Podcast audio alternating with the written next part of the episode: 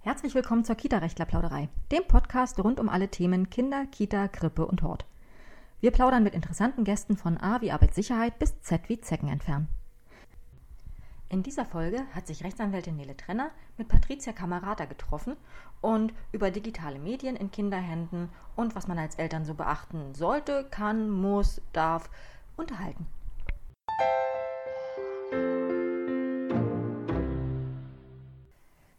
Hallo und willkommen zu einer neuen Folge der Kita-Rechtler-Plauderei. Heute äh, wieder mal im Büro. Mit mir zusammen sitzt Patricia Camarata, besser Hallo. bekannt als das NUF. Hallo. ähm, und ähm, Patricia, du bist Mama, du bist äh, äh, ganz umtriebig, was äh, digitale Medien angeht in Bezug auf Kinder. Mhm. Ähm, du machst da ganz viel mit anderen Eltern, versuchst sie nicht, äh, nicht umzupolen, aber du äh, äh, betreibst Aufklärungsarbeit, du schreibst Bücher, du machst äh, ganz viel. Ja. Und jetzt gerade hast du ein äh, Sabbatjahr sozusagen äh, begonnen und um noch mehr in dieser Richtung zu machen, aber darüber plaudern wir heute. Ich freue mich total, dass du da bist. Ich freue mich auch. Danke für die Einladung. Sehr gerne. So, also magst du ganz kurz erstmal äh, nochmal noch mal, genauer erzählen, wer du bist? Ja, also genau, Patricia Camarata. Ich blogge seit 2004 unter dasnuff.de ähm, und hatte da aber nie irgendwie einen speziellen Plan, sondern das war so ein typisches Tagebuchblog und ähm, habe über alles Mögliche geschrieben. Irgendwann kamen dann auch die Kinder dazu. Da waren es am Anfang logischerweise eher Babythemen, Kleinkindthemen. Äh, und jetzt, äh, wo alle schon deutlich im Schulalter sind, äh, ist irgendwann durch Elternabende hauptsächlich dieses Thema Kinder und digitale Medien mit reingekommen. Und weil ich ähm, beruflich sehr viel auch zu tun habe, eben mit Digitalität sozusagen, ähm, ist da sozusagen ein persönliches Interesse doppelt aufeinander getroffen, also eine Technikaffinität plus wirklich die Frage, wie gehe ich da mit den Kindern irgendwie um. Ähm, und äh, wie beobachte ich das auch bei anderen? Und so ist es jetzt ein bisschen so ein Schwerpunkt geworden. Genau. Mhm. Ich, hab, äh, ich erinnere mich sehr gut, ich habe diesen, diesen Wandel von äh, ähm, der freiheitsliebenden jungen Frau hin zur Mama mhm. sehr, sehr gut noch in Erinnerung, wie, das, wie sich das im Blog so, so niedergeschlagen hat. Ähm, aber tatsächlich geht es jetzt natürlich, weil wir hier bei der Kita-Rechtlerplauderei sind, mehr um den, mehr um den Kinderbereich bzw. Mhm. digitale Medien. Ähm, das heißt, wenn du sagst, äh, beruflich bist du damit auch befasst, was äh, vor dem Sabbatjahr und nach ja. dem Sabbatjahr, was, was ist da dein Thema? Ähm, also ich war sehr lange IT-Projektleiterin, zwölf Jahre und jetzt arbeite ich in der Geschäftsentwicklung eines großen Konzerns. Äh, und das ist natürlich zukunftsgerichtet und da spielen natürlich ganz viele Digitalität, also Themen da auch eine Rolle. Ähm, und das ist aber sehr vielseitig. Ja, so dass man die Leute eher tot langweilt, wenn man versucht, diese Berufsbezeichnung zu erklären. Da gibt es leider nichts, was catchy irgendwie ist. Das kenne ich sonst nur aus meinem Bereich. Ja. Ich bin Rechtsanwältin. Ah, okay, ich habe da eine Frage zum Mietrecht, aber mh, hm, genau. genau. Ähm, wie viele Kinder hast du? Also ich habe selber zwei eigene. Ähm, ich zähle aber zu meiner Familie auch äh, ein weiteres Kind, ähm, was mich auch aufs selber Kinderbringen gebracht hat. Ähm, das ist aber jetzt sehr groß und lebt auch nicht mehr bei mir, äh, also, sondern bei der leiblichen Mutter. Ähm, aber es war eben ganz lange Teil unserer Familie und dann bleibt das auch so. Also für mich jedenfalls. Patchwork. Genau. Schön. Ähm, dann steigen wir direkt ein. Digitale Medien, mhm.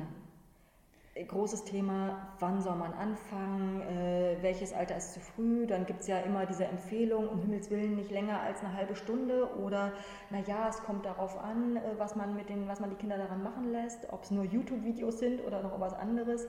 Aber ähm, ich glaube, da ist die Angst ähm, bei den meisten Eltern am, am äh, größten, irgendwas falsch zu machen.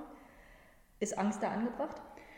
Ähm, also tatsächlich haben viele also Eltern wirklich Angst ähm, und aus so einer Überforderung heraus ähm, kommt so eine Idee, dass man dieses Thema irgendwie in den Griff kriegen kann, zum Beispiel durch Medienzeitbegrenzung.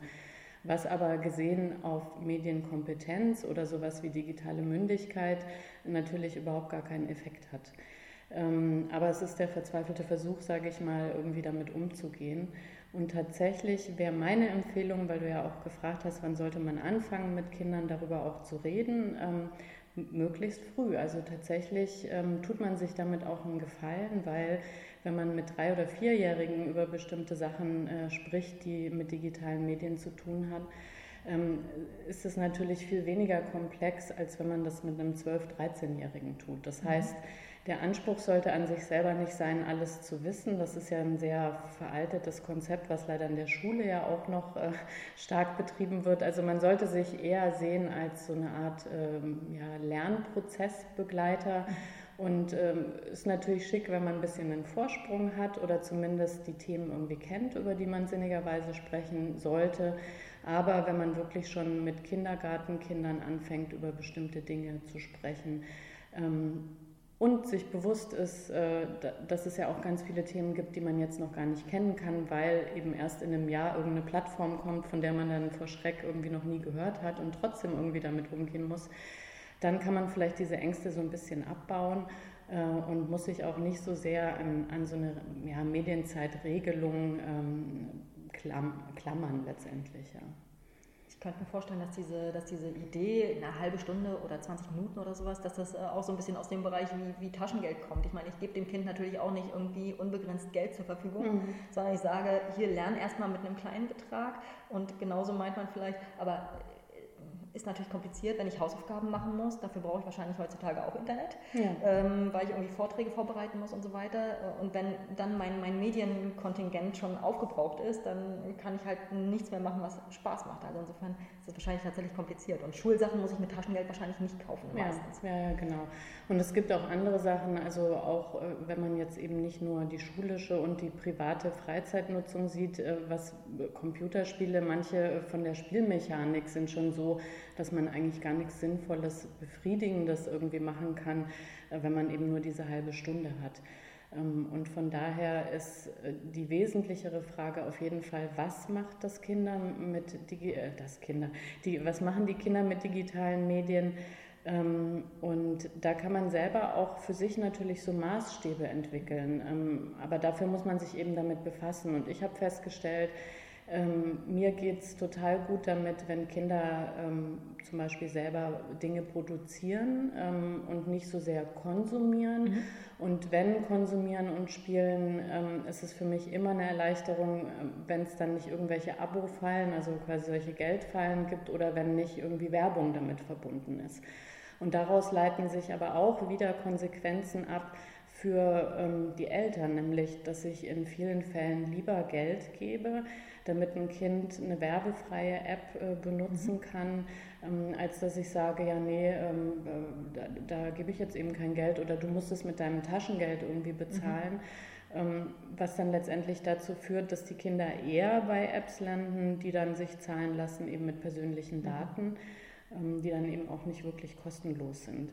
Und ich glaube, das ist so ein wesentlicher Punkt, dass man aus einem Bauchgefühl, was ja durchaus auch seine Gründe hat, ein bisschen eine sachlichere Argumentationslage irgendwie sich selber schafft. Und wie gesagt, ich finde es auch legitim, eigene Maßstäbe da aufzubauen. Also ein Riesenthema im Bereich Computerspiele sind ja diese sogenannten Ballerspiele. Und ich weiß auch quasi meine Haltung, da würden viele, die wirklich viel spielen, auch mit den Augen rollen. Aber ich habe zum Beispiel so eine Abstufung, dass ich sage, wenn irgendwie Fantasiewesen oder Maschinen auf Maschinen schießen, dann ist das für mich was ganz anderes, als wenn ich eine sehr realistische mhm. Darstellung mhm. habe, wenn quasi Personen auf Personen schießen. Mhm. So.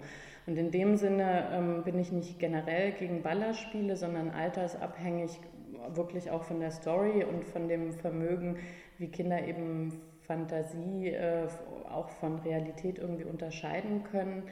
Ähm, und dann habe ich da auch viel weniger ein Thema irgendwie mit, wenn ein Kind zu mir kommt und sagt, Mensch, das spielen jetzt gerade alle und ich bin total interessiert. Mhm. Spielst du selber?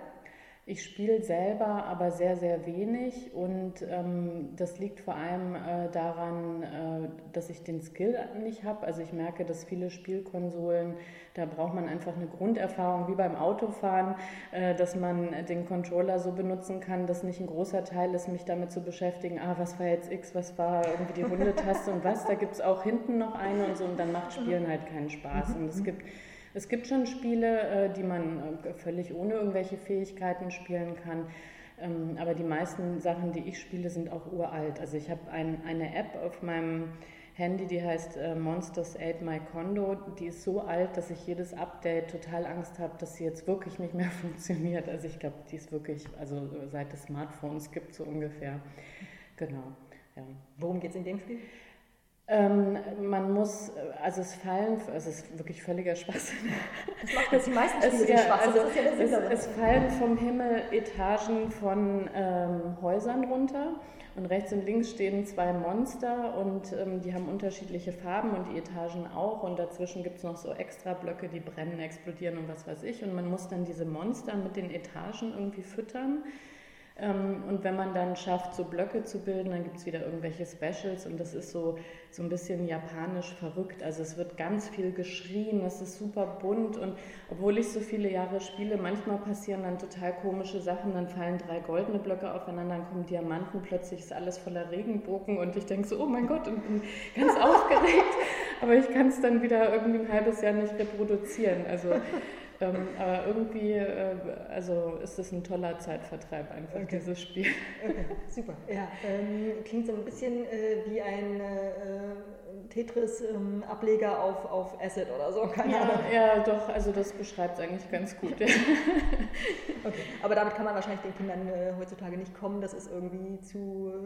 Äh, mm, doch, also äh, das finden die durchaus auch unterhaltsam und ich habe auch festgestellt, diese, diesen Gedanken, äh, den man hat, dass man Kinder da immer Abwechslung oder was Spannendes oder was Modernes bieten muss, das ist ein Elternbedürfnis mhm. eigentlich. Also ähm, ich habe mich jetzt gerade sehr befasst so mit angemessenem Medienkonsum nach Altersstufen und da eben auch so gedacht, naja Mensch, also so einen Vier- oder Fünfjährigen vor YouTube zu setzen, habe ich irgendwie auch ein ungutes Gefühl. Man sagt ja, optimalerweise soll man immer alles zusammen machen, aber wenn man realistisch ist, ähm, also ne, macht das mhm. eben, machen das die allerwenigsten so. Und dann habe ich mir, mich zurückerinnert, wie das bei uns war. Äh, und da gab es ja YouTube und so weiter schon. Aber die Kinder waren total zufrieden, 50.000 Mal die gleiche DVD zu gucken. Also ich habe Maya, äh, Biene Meier bei den Ameisen äh, und Bob der Baumeister bei der Ritterburg oder so, ich weiß den genauen Titel nicht mehr, gefühlt wirklich 40 Mal gesehen oder so. Ähm, und das hat den Kindern gereicht. Und auch bei Apps. Ähm ich habe gar nicht mal, ich, ich, weiß gar nicht, ob gereicht der richtige Ausdruck ist. Ich stelle das äh, auch fest äh, bei meiner Nichte und bei meinem Neffen. Das ist mehr so eine Art, als wäre das so eine Art äh, äh Sicherheitsnest äh, im Netz. Von wegen, da, da wissen sie, was passiert. Es mhm. ist nichts Aufregendes. Die Welt da draußen ist eigentlich schon aufregend genug. Ja. Und da ist alles klar und vorgegeben. Das, das, Gefühl hatte ich bei den beiden. Ja, ja, absolut. Also ich, ich habe ja Psychologie studiert ursprünglich ähm, und äh, da gibt es genau diese These, nämlich Kinder können noch gar nicht ähm, einen stabilen Erwartungshorizont äh, bilden von alleine, weil in vielen Ecken und Enden das Weltwissen mhm. fehlt, um eben diesen Erwartungshorizont zu bilden. Wenn sie den bilden können, ähm, dann ist das sehr selbstwertdienlich, weil man ja eben weiß, so das passiert als nächstes, kann man antizipieren und wenn es dann wirklich passiert, dann äh, löst es sogar ein Glücksgefühl aus, nämlich Mensch, das war ja genau, was ich vorher gesagt habe. Und das ähm, machen sich eben viele Kinderserien ja auch wirklich zum Prinzip. Also ich will jetzt nicht sagen, dass Teletubbies, ähm, also die sind ja wirklich für Zweijährige und so äh, gedacht, wo man dann nachdenken muss, irgendwie will man das dann wiederum in dem Alter. Aber die bauen genau auf diesem Prinzip auf. Und deswegen ist es für Kinder wirklich total beruhigend und gut, für Selbstbewusstsein auch, immer und immer wieder ähm, dann bestimmte Serien oder Folgen äh, sich anzugucken. Und die brauchen gar nicht diese Abwechslung. Mhm. Und ähm, das merke ich in ganz, ganz viel. Also das war im Kindergarten immer wieder Thema. Also auch bei so Sachen, die gar nichts mit digitalen Medien zu tun haben, wenn wir darüber nachgedacht haben, wo wir unser Sommerfest machen. Da dachte ich immer im Hof, ja, das ist für die Kinder total schön, gewohnte Umgebung, die kennen sich aus, sie fühlen sich sicher, die müssen nicht irgendwo auf einen, weiß ich nicht, Tier, äh, irgendwas, wo halt Tiere sind oder so, mhm. sondern es ist ein Elternbedürfnis. Und ähm, da habe ich das Gefühl, dass es gerade bei dieser Altersgruppe, was jetzt so Apps und äh, auch ähm, Sachen, die man eben anguckt, manchmal vielleicht doch eher Eltern getriggert, als es mhm. Kinder getriggert ist. Mhm. Und ähm, eben diese Apps äh, bei Kindern, wir haben von Toka Boka so ein paar Apps für Kinder und die benutzen die wirklich schon ewig und bis in die Pubertät hinein. Ja? Also denke ich, vielleicht, also ich habe wie gesagt noch keine Studien dazu gelesen, aber kann man vielleicht als Anregung mal mitnehmen, dass man irgendwie einfach wirklich immer wartet, ob die Kinder was also selber anfordern, mhm. jetzt brauche ich mal was anderes oder ob man einfach sagt, hier sollen die drei Jahre damit spielen. Das heißt, äh, wann, wie, wie, war das bei deinen Kindern? Wann hast du gemerkt, dass sie irgendwie äh, doch neue Sachen probieren wollen? War das dann tatsächlich erst so mit Beginn der Pubertät, dass, die, mm. dass die von selber dieses Bedürfnis Ja, haben? also es war schon ein bisschen früher, so ich würde sagen so ab dritte, vierte Klasse. Mhm weil da natürlich die Einflüsse über die Peer Group auch größer werden. Mhm. Und da ist es ja schon sehr, sehr unterschiedlich, wie Eltern eben mit Kindern und digitalen Medien irgendwie umgehen, von totalem Verbot bis ich hatte das tatsächlich äh, bei einem meiner Kinder, was damals acht war, dass die Eltern erlaubt haben, dass, dass deren Kind eben äh, GTA spielt, also ein Spiel, ähm, was wirklich ab 18 ist mhm. und wirklich also nichts anderes eigentlich verfolgt als irgendwelche gewalttätigen Aktionen. Mhm. Ähm, und äh, naja, also in dem Kontext sind Kinder dann natürlich ganz anderen Fragestellungen irgendwie ausgesetzt. Und wenn bestimmte Dinge dann Thema werden, dann werden die eben für jedes Kind Thema und man ist da einfach neugierig und will irgendwie wissen, was das ist. Oder das bestenfalls fragen die Kinder natürlich, kann ich irgendwie Fortnite spielen oder so. Mhm. Ähm, und dann, finde ich, hilft es, dass man halt dann sich fragt, naja, woher kommt denn dieser Wunsch? Was ist eigentlich der dahinterliegende Wunsch? Und ist der wirklich nur zu befriedigen, indem das Kind das zum Beispiel spielt? Ähm, und äh, da habe ich festgestellt, äh, es gibt ja Let's Plays auf YouTube, also wo man anderen zugucken kann, wie sie Computerspiele mhm. spielen. Und ähm, die kann man selber sich als Erwachsene ja auch angucken, dass man die ein bisschen so vorfiltert und äh, die, mit denen man sich wohlfühlt, kann man dann wiederum mit dem Kind angucken. Mhm.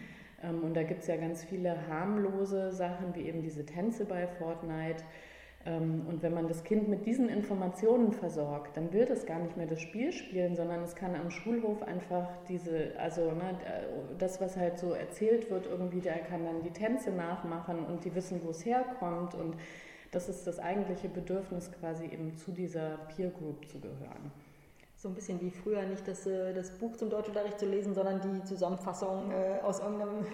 genau, ja, aber das, äh, das reicht eben und da geht man, also meiner Erfahrung nach, wirklich vielen Diskussionen aus dem Weg. Also ja.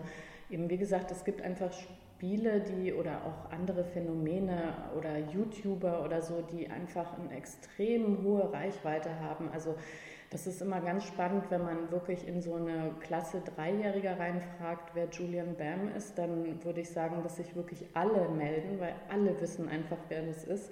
Wenn man am Elternabend fragt, dann machen die das Gesicht, was du gerade gemacht hast. Die meisten haben noch nie eben von Julian Bam gehört, ja. Und äh, deswegen ist es dann wichtig, ähm, sich damit zu befassen, Moment mal, wer ist denn dieser Mensch, ja, den jeder äh, acht oder jede Achtjährige irgendwie kennt und auch schon ein bisschen so einen Vorbildcharakter hat, ja. Okay. Ich, ich muss nachher also googeln, wer das ist, ähm, um dazu zu lernen, ja. um wieder dazugehört zu werden. Ne? Ja. Ähm, okay. Ähm, gab es tatsächlich, also wenn du sagst, du, du informierst dich dann selber, um zu gucken, passt das oder äh, sprichst mit deinen Kindern, was da, was da vielleicht der Ursprung des Bedürfnisses ist, ähm, verbietest du Sachen oder versuchst du das tatsächlich durch ähm, Gespräche ähm, raus äh, oder abzuwenden, sozusagen, mhm. wenn es dir tatsächlich gegen den Strich geht? Mhm. und wenn du was verbietest, die typische Frage, kontrollierst du es dann auch, dass es so eingehalten wird? Ja, also indirekt äh, verbiete ich schon. Also Thema YouTube zum Beispiel, das finde ich wirklich äh, für mich ähm, total unübersichtlich. Ähm, was es da alles gibt und die Mechanik davon ist ja auch immer das nächste Video vorzuschlagen und da ist es von irgendwie, weiß ich nicht, dem, die fünf niedlichsten ähm, äh, Schweinchen auf dem Bauernhof, irgendwie fünf Dinger weiter ist man dann plötzlich im Schlachthof. Ähm, und äh, sowas will ich natürlich irgendwie mhm. vermeiden. Und genauso, wenn man sich jetzt die zehn bekanntesten YouTuber anguckt, da sind schon so ein paar Sachen, die ich problematisch finde, was so Geschlechterstereotypen angeht und so. So, und ähm, wo ich dann auch schon denke, je nach Alter äh, möchte ich einfach nicht, dass die Kinder das irgendwie sehen. Und wir haben das so gelöst, dass die Kinder eben immer sagen können, was sie gucken wollen. Und wir machen auch permanente Freigabelisten. Also wenn die dann eben sagen, hier, ich will Annie the Duck sehen, ähm, dann sagen wir, okay, ist jetzt erstmal aufgenommen. Meine Hausaufgabe ist es dann, mir also stichprobenhaft und auch mindestens irgendwie zwei ganze Videos eben von der YouTuberin irgendwie anzugucken und einen Eindruck zu gewinnen. Und dann das macht bestimmt auch manchmal Kopfschmerzen, oder? Auf jeden Fall, aber äh, und das ist manchmal auch total enttäuschend, ja, weil ich sehe, meine Kinder, die gucken irgendwas an und kichern und lachen die ganze Zeit. Und dann werde ich ja richtig neugierig, ja, dass ich denke, wow, super, das will ich jetzt auch sehen. Und dann sieht man, okay, ja, mit 44 ähm, ist halt der Humor doch ein bisschen anders als bei irgendwie neun- oder zehnjährigen. Was aber eben ja nicht heißt, dass es was Schlechtes ist, ja, sondern also man darf da dann das eigene, weiß ich nicht, ästhetische Empfinden nicht mit so einer pädagogischen Wertung äh, verwechseln. Auf jeden Fall, also wir lassen uns das eben sagen und die Liste ist auch äh, erweiterbar. Ähm, und ähm, ja. Wie so eine Whitelist bei, bei YouTube. Genau, aber ähm, wir haben das jetzt nicht technisch gefiltert, mhm. sondern es ist wirklich eine Vereinbarung. Ah, okay. Und ähm, die Kinder gucken dann eben die Kanäle und natürlich sehen die dann manchmal eben so Empfehlungen und dann sagen sie, oh, das interessiert mich total. Und dann kommen sie aber ad hoc und sagen, darf ich jetzt das Video irgendwie angucken, wie jemand irgendwas bastelt oder so. Und dann sage ich auch erstmal ja. Äh, oder guck halt die drei Minuten auch mit drauf und sag dann, okay, kannst du irgendwie machen. Äh, also es wird eigentlich ständig ausgehandelt. Ähm, ich vertraue aber tatsächlich sehr stark darauf, dass sich die Kinder auch an das halten, ähm, was wir besprechen. Und da bieten natürlich auch sowas wie Altersfreigaben auch äh, eine Orientierung. Und die nehmen meine Kinder selber sehr, sehr ernst. Also wir hatten jetzt den Fall, dass wir im Kino gerne zum Beispiel Captain Marvel angucken wollten und eben eins unserer Kinder noch nicht zwölf ist und das aber eigentlich so ein bisschen als Familienerlebnis auch machen wollten. Ich hatte vorher mich auch informiert und dachte so, okay, das kann man eigentlich auch jetzt mit kurz vor zwölf irgendwie gucken. Mhm. Ähm, und äh, dann haben wir das eben vorgeschlagen und hat das Kind ganz äh, bewusst äh, quasi gesagt, nee, sorry, das ist erst ab zwölf, das möchte ich nicht. Und dann war ich schon so, oh nein, was machen wir jetzt? Ist ja auch blöd, wenn alle ins Kino gehen und ein Kind nicht. Und habe dann nochmal, ja, aber ich habe es mir auch angeguckt, ist in Ordnung und so. Nee, Regel ist Regel. Dann dachte ich so, okay, also jetzt wäre ich wirklich doof, wenn ich da weiter in die Richtung irgendwie argumentiere. Ähm, und also da habe ich eben das Gefühl, dass also die, die, Kinder empfinden das schon als sinnvoll und die erkennen auch, dass es eben auch ein Schutz ist. Ähm, und sie wissen, dass, dass wir ansprechbar sind als Eltern und auch die Bedürfnisse eben ernst nehmen. Und ich glaube, die Mischung macht dann letztendlich, dass es gut klappt. Mhm. Also und dass man eben nicht technisch filtern muss ähm, oder irgendwelche anderen ähm, ja, Vorgaben oder äh, ja, machen muss. Und ehrlich gesagt, ähm, selbst es gibt natürlich trotzdem Ausreißer, ja. Also eben mit dem, mit dem GTA zum Beispiel, was dann bei einem anderen Kind gespielt worden ist, dann äh, hat mich mein Kind aber ja angesprochen danach und mhm. hat gesagt, man, ich habe mich damit total unwohl gefühlt. Ich war dann natürlich neugierig und wollte das irgendwie sehen und hat dann erzählt, ich habe es auch versucht zu spielen, so dass man halt niemanden töten muss, aber es ging wirklich nicht. Also wie sie dann bei irgendwie einer Bank waren zum äh, Geld äh, überfallen, musste man halt alle töten, um sozusagen diese Mission zu erfüllen. Und das, also, und das fand ich richtig, richtig, also das hat mir ein total gutes Gefühl gemacht, dass ich dachte, ja klar, also man übertritt Verbote natürlich auch, ja. Und, äh, Gehört äh, dazu zum Erwachsenwerden, ja. Genau, aber wenn, wenn das Kind dann ein Gefühl hat von, hm, da, da fühle ich mich selber mit unwohl und weiß jetzt auch gar nicht so recht mit meinen Gefühlen irgendwie wohin und wenn es dann wieder zu mir kommt, dann äh, würde ich an der Stelle auch nie äh, darüber schimpfen, dass ein Verbot ähm, übertreten worden ist, sondern bin wirklich super, super dankbar, dass, dass wir das als Rückfallebene haben. Mhm. Ähm, das heißt aber, offensichtlich funktioniert das bei euch tatsächlich vertrauensmäßig und äh, ähm, nicht nur Vertrauen, sondern auch ähm, sozusagen, mir fällt gerade das richtige Wort nicht ein, aber dieses ähm, wissen, dass die, die, Kinder wissen, dass sie zu dir kommen können. Du vertraust darauf, dass sie zu dir kommen mhm. werden. Ähm, das heißt, ähm, ich weiß natürlich die Antwort schon, aber ähm, Überwachung, äh, Überwachungstools auf den Geräten kommen für dich nicht in Betracht. Also ja, wir machen es selber nicht. Ähm, ich finde, es gibt eine Ausnahme, nämlich wirklich, wenn man ähm, sehr kleine Kinder alleine lässt aus lebenspraktischen Umständen, ähm, dann finde ich, ist es okay.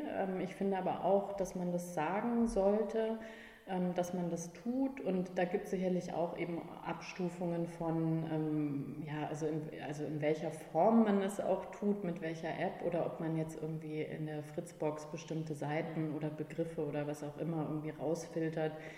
Ähm, da, da finde ich schon in Ordnung, aber ich sag mal so, wir sind auch ohne ausgekommen und ähm, irgendwann ab einem gewissen Alter soll, also denke ich wirklich, sollte man das aufhören ähm, weil das macht für mich auf einer anderen Ebene ein ganz ungutes Gefühl, nämlich ähm, zu, zu, der Frage quasi freies Internet, freie Gesellschaft. Wenn die nächsten Vertrauenspersonen von dem Kind quasi diejenigen sind, die so ein Gefühl von Normalität für Überwachung platzieren, dann glaube ich, ist es wirklich ganz schön schwer, wieder später mit dem Thema digitale Mündigkeit äh, so ein Bewusstsein zu entwickeln, was das eigentlich für Auswirkungen hat, wenn alle Daten von einem Konzern irgendwie gesammelt werden, was für Auswirkungen hat, wenn der öffentliche Raum überwacht wird und so. Und das ist schon ein sehr großer Rahmen. Ne? Ähm, aber ich finde, das ist so ein bisschen, ähm, den Samen setzt man an der mhm. Stelle schon. Und deswegen finde ich es legitim, wie gesagt, dass man sagt, bei Kleinen, also wirklich so Kindergartenalter, kann man das machen, um wirklich auch sicher zu gehen, dass sie eben nicht auf irgendeiner Seite landen, wo sie wirklich ein Trauma von bekommen. Aber ab da, wo die Kinder kognitiv in der Lage sind, eben mitzuverhandeln, auch einsichtiges Verhandeln zu zeigen, würde ich damit aufhören. Mhm. Okay. Ähm, ich komme jetzt nochmal ganz, ich schlage den Bogen nochmal ganz zum Anfang, äh, weil äh, sozusagen der, der, Ursprung der ganzen Sache von wegen Medienzeitkonsum äh, oder Medienkonsum ähm, zeitlich einschränken, hat ähm, wahrscheinlich den Ursprung auch viel eben in Angst und Unkenntnis bei den mhm. Eltern. Ähm, ist das Angst vor dem Neuen, vor dem Unbekannten oder ist es auch Angst, dass irgendwas da ähm, passiert? Ähm, also Cybermobbing und so weiter mhm. und so fort. Das, äh, wahrscheinlich auch eher im Schulalter dann schon, wenn die Kinder ihre eigenen, äh, eigenen Geräte haben und so weiter, WhatsApp benutzen. Ähm, wann haben deine Kinder angefangen mit WhatsApp? Äh, Oder glaube, was auch immer. Genau, also das ist nochmal eine eigene Diskussion. Ähm, ich würde sagen, sechste Klasse erst. Okay, gut, krass, spät. Mhm. Ähm, aber also äh, Cybermobbing, äh, Angst davor, verständlich, kann man aber wahrscheinlich auch viel mit Gesprächen und mit offen darüber reden, ähm, mhm. abfedern. Wie habt ihr das gemacht? War das ja. ein Thema bei euch? Also genau, ich, ich würde unterscheiden, äh, da kommt immer die Psychologin bei mir mhm. durch, ähm, quasi, also Angst ist ja immer vor so was Unbekannten, mhm. das ist so eher das Erste, aber Furcht ist eher eben von einer konkreten Sache. Mhm. Und ich finde Furcht vor Cybermobbing oder Hate Speech, äh, was ja auch bei YouTube und so eine Rolle spielt in den Kommentaren, das ist eine ernstzunehmende und berechtigte Furcht auch. Und ähm, wie bei vielen Sachen ähm, ist der größte Hebel die Prävention. Das heißt, äh, wenn man dann also über äh, solche Sachen wie Klassenchat äh, redet, dann ähm, kommt das, also das ist sehr eng leider gekoppelt tatsächlich an das Thema Cybermobbing, Mobbing auch. Mhm. Ähm, sollte man eine Koalition am besten mit der Schule sehr frühzeitig, bevor der Klassenchat da ist, irgendwie gründen, um bestimmte Mechanismen einfach auszuhebeln. Und äh, das fängt dabei an, dass man zum Beispiel mit Kindern auch darüber spricht, ähm, welche Rollen es beim Mobbing gibt. Mhm. Ähm, weil viele wissen, ähm, es gibt Täter natürlich, es gibt Opfer, aber es gibt eben auch die Klaköre, also die, die das äh, fördern und ähm, Verteidiger ähm, und Unbeteiligte. Und der Hebel ist natürlich, seine Kinder selber zu Verteidigern zu machen. Und dazu muss man erstmal diese Rollen kennen, man muss diese Dynamiken kennen. Und da ist sehr gut zum Beispiel einen Verhaltenskodex mit den Kindern zu entwickeln, ähm, weil die Verteidiger sich sehr verpflichtet fühlen, diesen Verhaltenskodex auch aufrechtzuerhalten. Mhm. Wenn es dann in so einer Gruppe eben äh, Verstöße dagegen gibt und es gibt schon diesen klaren Rahmen, ähm, dann gibt es sehr wahrscheinlicher mehr Kinder, die sagen, hier, Moment mal, da passiert was, was nicht in Ordnung mhm. ist. Und das ist eben sehr, sehr wichtig, solche Dinge mit Kindern auch zu besprechen und eben zu besprechen auch tatsächlich rechtliche Grundlagen. Also das ähm, ich würde jetzt mal behaupten, dass vieles, was passiert, auch passiert, weil Kinder eben das gar nicht wissen, dass es also wirklich harte strafrechtliche Grundlagen gibt, was man darf und was man nicht darf.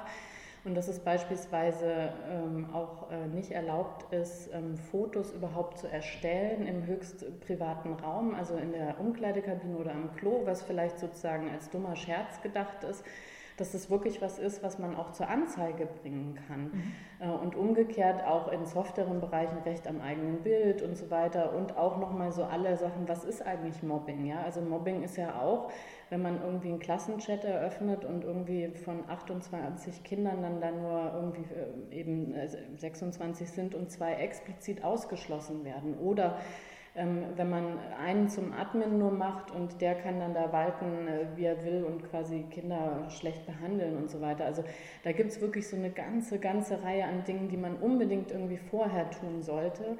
Ähm, und da nach Möglichkeit wirklich auch äh, die Schule überzeugen, zu sagen, wir, also sie investieren jetzt letztendlich vielleicht irgendwie zwei Projekttage aber nach hinten raus spart das wahnsinnig viel Zeit, weil eben dieses, dass es eben unterschwellig irgendwas passiert, man weiß erst gar nicht, was es ist und dann ist das Kind schon in den Brunnen gefallen und das alles irgendwie mhm. wieder ähm, in den Griff zu kriegen, ist quasi in Summe wirklich viel, viel aufwendiger als Prävention zu betreiben. Und das andere ist, dass man auch Kindern ähm, sagen sollte, wie sie sich selber verhalten in solchen Fällen, an wen sie sich wenden. Und es sind, haben ja eben auch nicht alle Kinder, ähm, sage ich mal, ein optimales Vertrauensverhältnis eben zu ähm, ja, äh, ihren Eltern, dass sie wissen, da sind auch Lehrerinnen, Ansprechpartner, Sozialarbeiterinnen, Schulpsychologen und es gibt aber auch äh, Dienste, also wie diese Nummer gegen Kummer oder U-Port mit 4U wird das geschrieben, wo Jugendliche ähm, Jugendliche beraten, also wo man per Chat oder per Telefon eben Hilfe bekommen kann und dass, dass man die Kinder wirklich ausstattet mit diesem Wissen, äh, was, was da alles irgendwie mit reinspielt. Und ähm, da, das finde ich ist wirklich eine ernstzunehmende Erziehungsaufgabe auch. Also, und ich wollte gerade sagen, es klingt eigentlich nach extremem, nach extremem Diskussionsumfang bei Elternabenden. Auf Weil jeden Fall, ja. Du wirst es wahrscheinlich versuchen durchzusetzen und äh, anzuregen. Äh, vielleicht ist der Lehrer, die Lehrerin mit an Bord und dann gibt es halt äh, Eltern, die sagen, ist mir egal oder sehe ich kein Bedürfnis äh, nach oder dran. Ähm, und dann wird das wahrscheinlich ähm, tatsächlich zu, zu stundenlangen Diskussionen theoretisch führen. Hm, aber also ja, also das kommt auch vor, aber bei diesen Themen, die wirklich ähm, ja, einfach begründet sind, sind eigentlich die meisten sehr einsichtig, muss ich sagen. Also da wird eher darüber diskutiert, in, in, in welchem Rahmen sowas stattfindet, ob das im Unterricht, außerhalb des Unterrichts und so. Und da reicht es in der Regel auch, wenn, wenn sich da irgendwie drei, vier Eltern zusammentun und sagen, hier kommen wir, übernehmen das Thema jetzt und ähm, machen da was. Und es gibt ja tatsächlich von ganz vielen Initiativen, wie zum Beispiel ClickSafe, großartige Materialien, ja, wo schon ganze Workshops äh, beschrieben sind, wie man mit den Kindern so arbeiten kann. Es gibt hier auch in Berlin ähm, zum Beispiel äh, die polizeiliche Präventionsstelle für Cybermobbing, ähm, die auch in die Schulen kommen und die das wirklich toll machen. Die, äh, das ist natürlich auch nochmal was anderes, als wenn Mama immer sagt, ja, darauf aufpassen und so machen und so. Die kommen dann auch immer natürlich in Uniform. Äh, und in den unteren Klassen sind die dann also per se dann schon erstmal Respektspersonen, die man irgendwie zuhört. Ähm, aber da gibt es ganz, ganz viele Möglichkeiten, die man einfach auch als einzelne Eltern anstoßen kann. Und wenn es dann schon so vorserviert ist, erfahrungsgemäß sagen dann auch so Leute, die eigentlich nie sich für irgendwas interessieren, auch nicht nein. Mhm. Okay. Ähm, mit Eltern diskutieren ähm, machst du was heißt mit Eltern diskutieren? Also äh, ähm, du hattest jetzt äh, wenigstens zwei, zweimal ähm, hast du ein, ein Projekt gemacht, wo du Eltern quasi wie in einem Blind Date äh, aufeinander hast treffen lassen, mhm. äh, damit die über Computerspiele und äh, wie sie damit umgehen mit ihren Kindern, äh, damit sie darüber mhm. reden können. Einmal Computerspielgegner sozusagen mhm. und die Computerspielbefürworter. Ähm, und dann konnten die sich da austauschen. Das ist dein Projekt, du machst da, äh, hast es ausgewertet hinterher quasi mhm. studienmäßig. Mhm. Wie lief das? Das lief sehr, sehr gut äh, und ähm, das sind tatsächlich eher die Gruppen quasi äh, Computerspiel erfahren und unerfahren. Also gar nicht so sehr, ne, dass man sagt, die, die sind irgendwie dagegen, mhm. sondern da sind wirklich viele Eltern, die sagen, boah, das war bei uns auch noch gar nicht Thema. Mhm. Ähm, und ich habe in der letzten Runde selber auch mal mitgemacht und fand das wirklich super spannend. Also weil das ist so eine ganz offene Atmosphäre, wo man wirklich wie eben beim Speed-Dating immer fünf Minuten einfach hat, um sich so zu unterhalten. Ich habe auch so ein paar Leitfragen entwickelt, weil man ja oft vor Schreck dann den Einstieg irgendwie nicht weiß. Aber spätestens so nach dem dritten Gesprächspartner ist man dann so im Flow.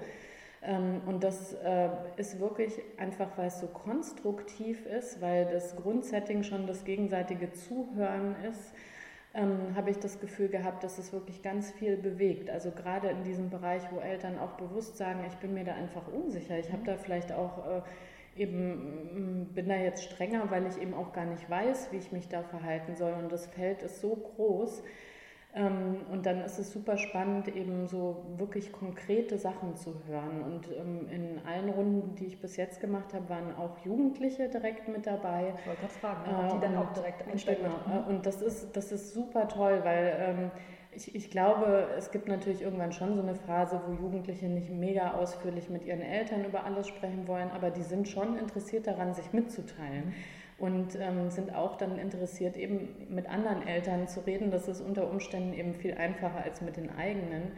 Und äh, ich weiß nicht, ob ich da auch eine besonders glückliche Stichprobe hatte, aber ich finde es wirklich total beeindruckend, wie differenziert Jugendliche über solche Sachen dann auch sprechen. Mhm. Ähm, und wie die äh, ja auch eigentlich ein gutes Verständnis für Elternängste haben und ähm, das dann letztendlich vielleicht oft auch ein Kommunikationsproblem ist, dass es so, so Dauerstreitthemen mhm. irgendwie wird. Also von daher kann ich das echt empfehlen. Das ist auch was, was man am Elternabend eben ähm, selber machen kann, dass man eben selber mal fragt hier. Und da gibt es eigentlich immer so ein Drittel Eltern, die auch Computerspielerfahrung haben. Ähm, und dann macht man einfach auch eine Runde, also man kann sich ja auch sonst über alle möglichen Themen austauschen. Es muss ja nicht nur Computerspiele sein, wirklich über so wie der Alltag eben mit digitalen Medien ist. Äh, und man geht dann ganz inspiriert äh, und positiv aus so einer Runde raus. Ähm, und ich glaube eben, dass ganz viel einfach sich mit Aufklärung mhm. Ähm, an, an, an Ängsten irgendwie legt und man dann eine viel entspanntere Haltung haben kann. Das heißt, hinterher stellst du tatsächlich fest, wenn du dann mit den Leuten nochmal äh, selber auch ins Gespräch gehst, dass sich da schon was auf, ähm, dass sich die, die Schale vielleicht schon aufgebrochen hat und man da auf ein bisschen offener ist. Ja, ja, und das ist auch wirklich, ähm, also ich habe ja ganz am Anfang über Let's Plays zum Beispiel geredet, das ist, also viele Eltern haben das noch nie gehört, ja. Und wenn man in so einer Runde hört, aha, Let's Plays und ähm, oder irgendwie Spieleratgeber NRW, da sind irgendwie Spielebewertungen irgendwie drin ähm, dann haben die ja ein Handwerkszeug plötzlich. Dann mhm. stehen die nicht vor diesem Riesenberg, um Gottes Willen Computerspiele, haben dann nur irgendwelche alarmistischen Schlagzeilen in, in Zeitungen gelesen, sondern sie haben, aha, es gibt Let's Plays, es gibt diese Seite und jetzt kommt mein Kind und will XY spielen, ja, dann gucke ich mir das halt an. Dann wissen die plötzlich, da investiere ich eine halbe Stunde und habe aber hinterher Argumente einfach, und die müssen ja dann, es muss ja nicht immer das Ergebnis sein, dass man sagt, ja, klar, mach sondern dass man sagt, ah, nee, ich habe da jetzt das Gefühl entwickelt das und ähm, dann haben Kinder eben auch nicht das Gefühl, komm, du hast ja eh keine Ahnung und verbietest es mhm. nur, sondern dann merkt man, ah, die interessieren sich für mich, die haben sich damit befasst und das schafft auch nochmal einen anderen Respekt. Und Vertrauen. Und Vertrauen, mhm. ja.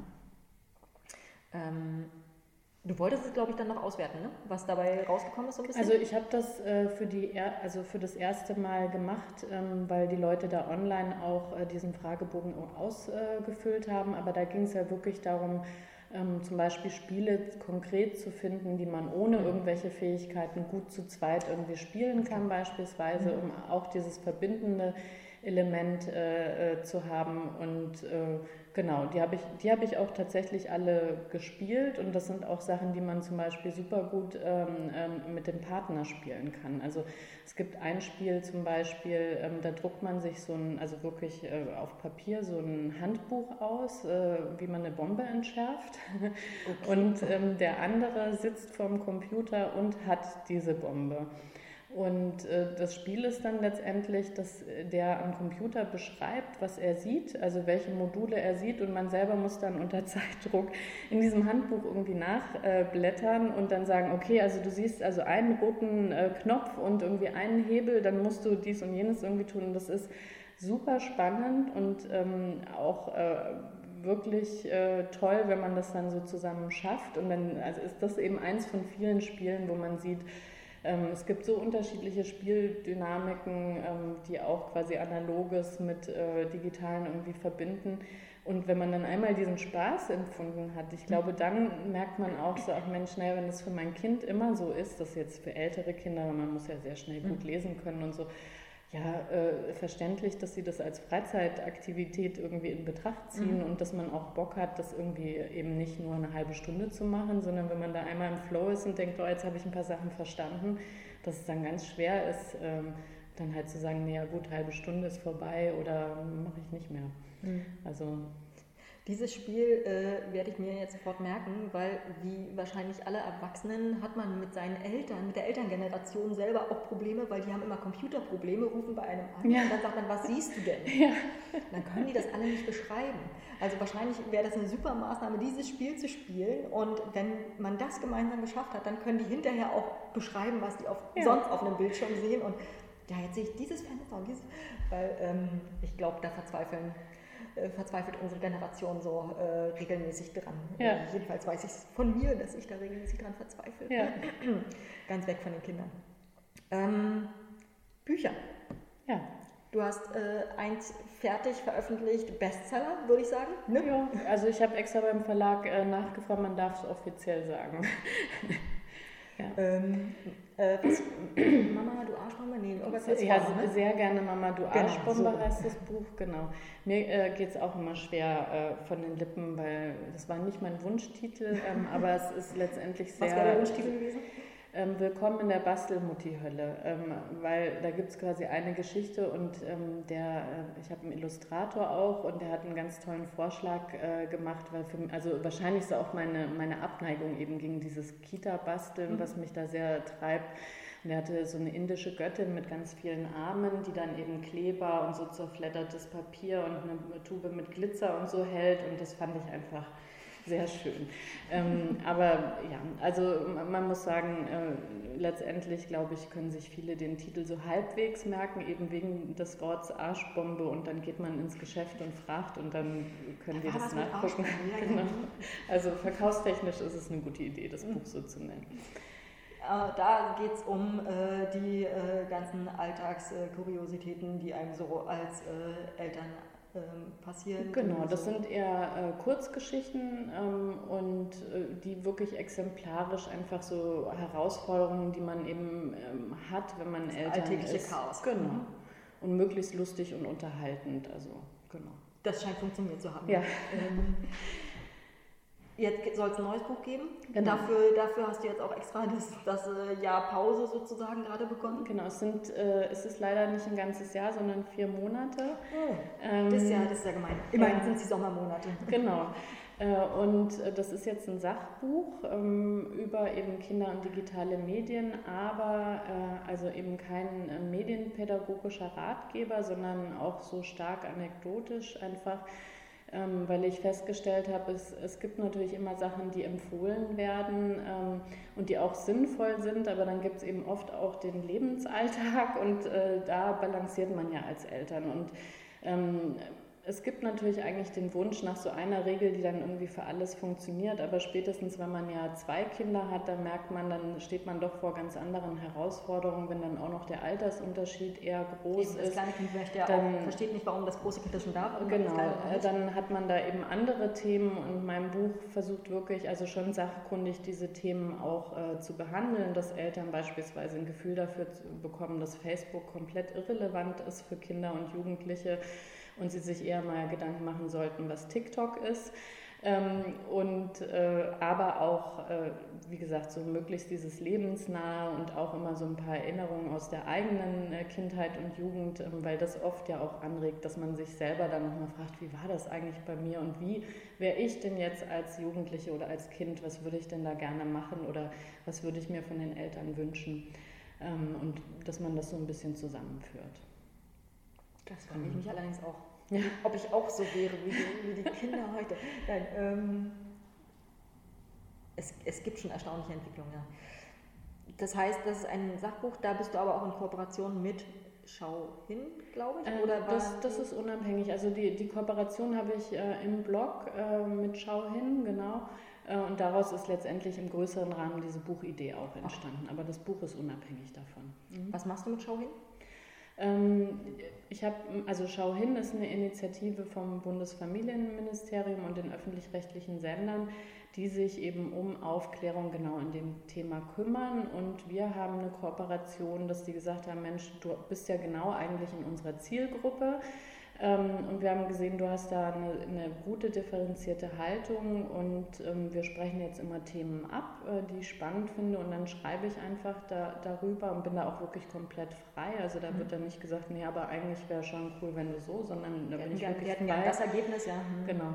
Äh, und äh, die liefern lediglich noch zusätzliche Infomaterialien, die jetzt für Eltern eben auch spannend sein können, genau zu den Themen, zu denen ich schreibe. Das heißt, genau, ihr sprecht euch vorher ab, so ein bisschen im Sinne von, das sollte das nächste oder das könnte das nächste mhm, Thema sein. Genau. Und dann suchen die zusammen. Ähm, mit wem kooperierst du noch? Was machst du noch diesbezüglich? Ähm, du bist ja durchaus sehr umtriebig. Ja, aber das. Die kommen, alle, die kommen alle eher zu dir. Ne? Ja, also weil, weil ich das ja nicht hauptberuflich mhm. irgendwie mache, ähm, bin ich da jetzt noch nie akquise-technisch unterwegs gewesen und dann sind das, also diese Dauerkooperation mit Schau hin ähm, ist eigentlich das Einzige, was ich jetzt so regelmäßig mhm. mache und sonst sind das irgendwie Einzelthemen oder eben spannende äh, ja, Messen oder Kongresse oder so, wo ich angefragt werde und dann eben Vorträge halte oder Workshops entwickle. Ja, es ähm, gibt natürlich eine Podcast-Reihe, wo du ja auch regelmäßig ähm, genau, also, also die, die mit, mit dem Kaspar Genau, mit Kindern leben, ähm, aber da geht es auch wieder wild in alle äh, Kinderthemen rein. Mhm. Also die hat nicht diesen Schwerpunkt ähm, ähm, mit äh, Medienkompetenz, sondern also unsere letzte Folge beispielsweise befasst sich mit dem Thema Geschwister. Ähm, oder wir haben auch darüber geredet, Aufgabenaufteilung in der Familie, Mental Load ähm, ja, also ganz, ganz unterschiedliche Themen, die auch äh, gerne vorgeschlagen werden können. Also wenn es Leute gibt, die das jetzt da hören und sagen, Mensch, darüber habt ihr noch nicht gesprochen, gerne immer an uns äh, mhm. ja, wenden. Aber gute Frage. Äh, wann fängt man denn bei, bei Kindern an mit Aufgaben im Haushalt? Sobald sie Sachen greifen können. Also okay. ähm, ja, also ich habe wir haben das wirklich immer von Anfang an irgendwie gemacht. Kinder wollen Teil von der Gemeinschaft sein und wenn man sich da zurückhalten kann, was jetzt die Effizienz angeht, weil die ist ja jetzt so bei 1, 2, 3, auch bis 5, 6-Jährigen eher gering, manchmal auch noch länger. Ähm, aber sie teilhaben lassen, ähm, da sind Kinder eigentlich immer ganz äh, glücklich zu helfen auch. Und mhm. man muss halt weggucken, was helfen dann als Ergebnis wirklich äh, so bringt. Im Zweifel muss man es halt nochmal machen, ne? Genau. Und nochmal und nochmal. Ja. Okay. Ähm, das heißt, ja, würde ich auch so machen, glaube ich. Eher früher anfangen, mhm. weil sich nützlich fühlen können und so. Mhm. Ähm, was sind deine, was, was möchtest du noch? Also neben dem Buch, Verlag hast du schon, nämlich an. Mhm, ja, ja. Mhm. Das heißt, es ist völlig klar, im, im Spätsommer, Frühherbst äh, kommt das neue Buch raus? Es kommt äh, wahrscheinlich erst äh, nächstes Jahr leider raus. Ähm, Wegen Buchmesser. Genau. Das sind immer so die Hürden oder okay. Vorteile letztendlich ja auch. Wie auch immer. Ähm, okay, also Frühjahr nächsten Jahres kommt das Buch. Mhm. Gibt es schon einen Titel? Nee, äh, es werden auch wieder Heißtitel äh, diskutiert. Ähm, aber mal gucken, was es dann am Ende wird. Okay, alles klar dann müssen wir es beobachten. Genau, äh, einfach meinen Namen immer ja, ja. ähm, Wir werden ja auch irgendwie verlinken unter dem, unter dem Podcast. Ähm, und danach schon irgendwelche Ideen, was dann passieren wird? Ähm, na, also wie gesagt, ich mache jetzt nur vier Monate Auszeit äh, und ich habe die, die Kombination ähm, angestellt zu arbeiten und freiberuflich mich diesen Themen oder den Themen zu widmen, die mich interessieren, immer als sehr bereichernd empfunden. Und ich gehe jetzt erstmal davon aus, dass es auch weiter so bleibt, weil es mir einfach alle Freiheiten gibt. Ja, wenn man eine feste Einnahmequelle hat, ähm, dann ist man eben nicht unter Druck, irgendwie lukrative Kooperationsangebote anzunehmen, die dann doch irgendwie eher zweifelhaft sind. Mhm. Und das, glaube ich, ist halt als Selbstständige wirklich ähm, eine ganz andere Geschichte. Also ich kann immer dievenhaft sagen, das mache ich, das mache ich nicht. Und das ist sehr schön. Aber das Thema äh, Kinder und digitale Medien wird dich also noch ein bisschen begleiten, weil noch sind nicht alle Kinder aus dem Haus? Genau, also davon gehe ich aus. Und wie gesagt, ich, ich, also das hat ja auf ganz vielen anderen Ebenen auch Schnittpunkte in, in mein eigenes Leben. Es ist gar nicht so sehr an Kinder ausschließlich gebunden. Also auch sowas wie Vereinbarkeit oder Gleichberechtigung in der Partnerschaft hat ja auch diese digitalen Aspekte. Wie organisiert man sich mhm. da? Welche Tools gibt da? Ähm, und dann später kann man die Kinder da auch alle mit reinnehmen und so. Also das ist, glaube ich, so weit und so spannend und ähm, es entwickelt sich ja auch immer weiter. Hat auch eine politische Dimension, die mir wichtig ist. Ähm, von daher glaube ich, das wird noch ein paar Jahre mein Thema bleiben. Super, ich bin gespannt. Dankeschön. Ja, danke für die Einladung. Fand sehr interessant. Genau. Und ähm, wir werden es verlinken. Wir werden, ich, ich auf jeden Fall, werde werd dir weiter folgen, werde weiter mitlesen. Äh, vielleicht gibt es nochmal eine Fortsetzung. Ja, sehr schön. Gut, danke. danke.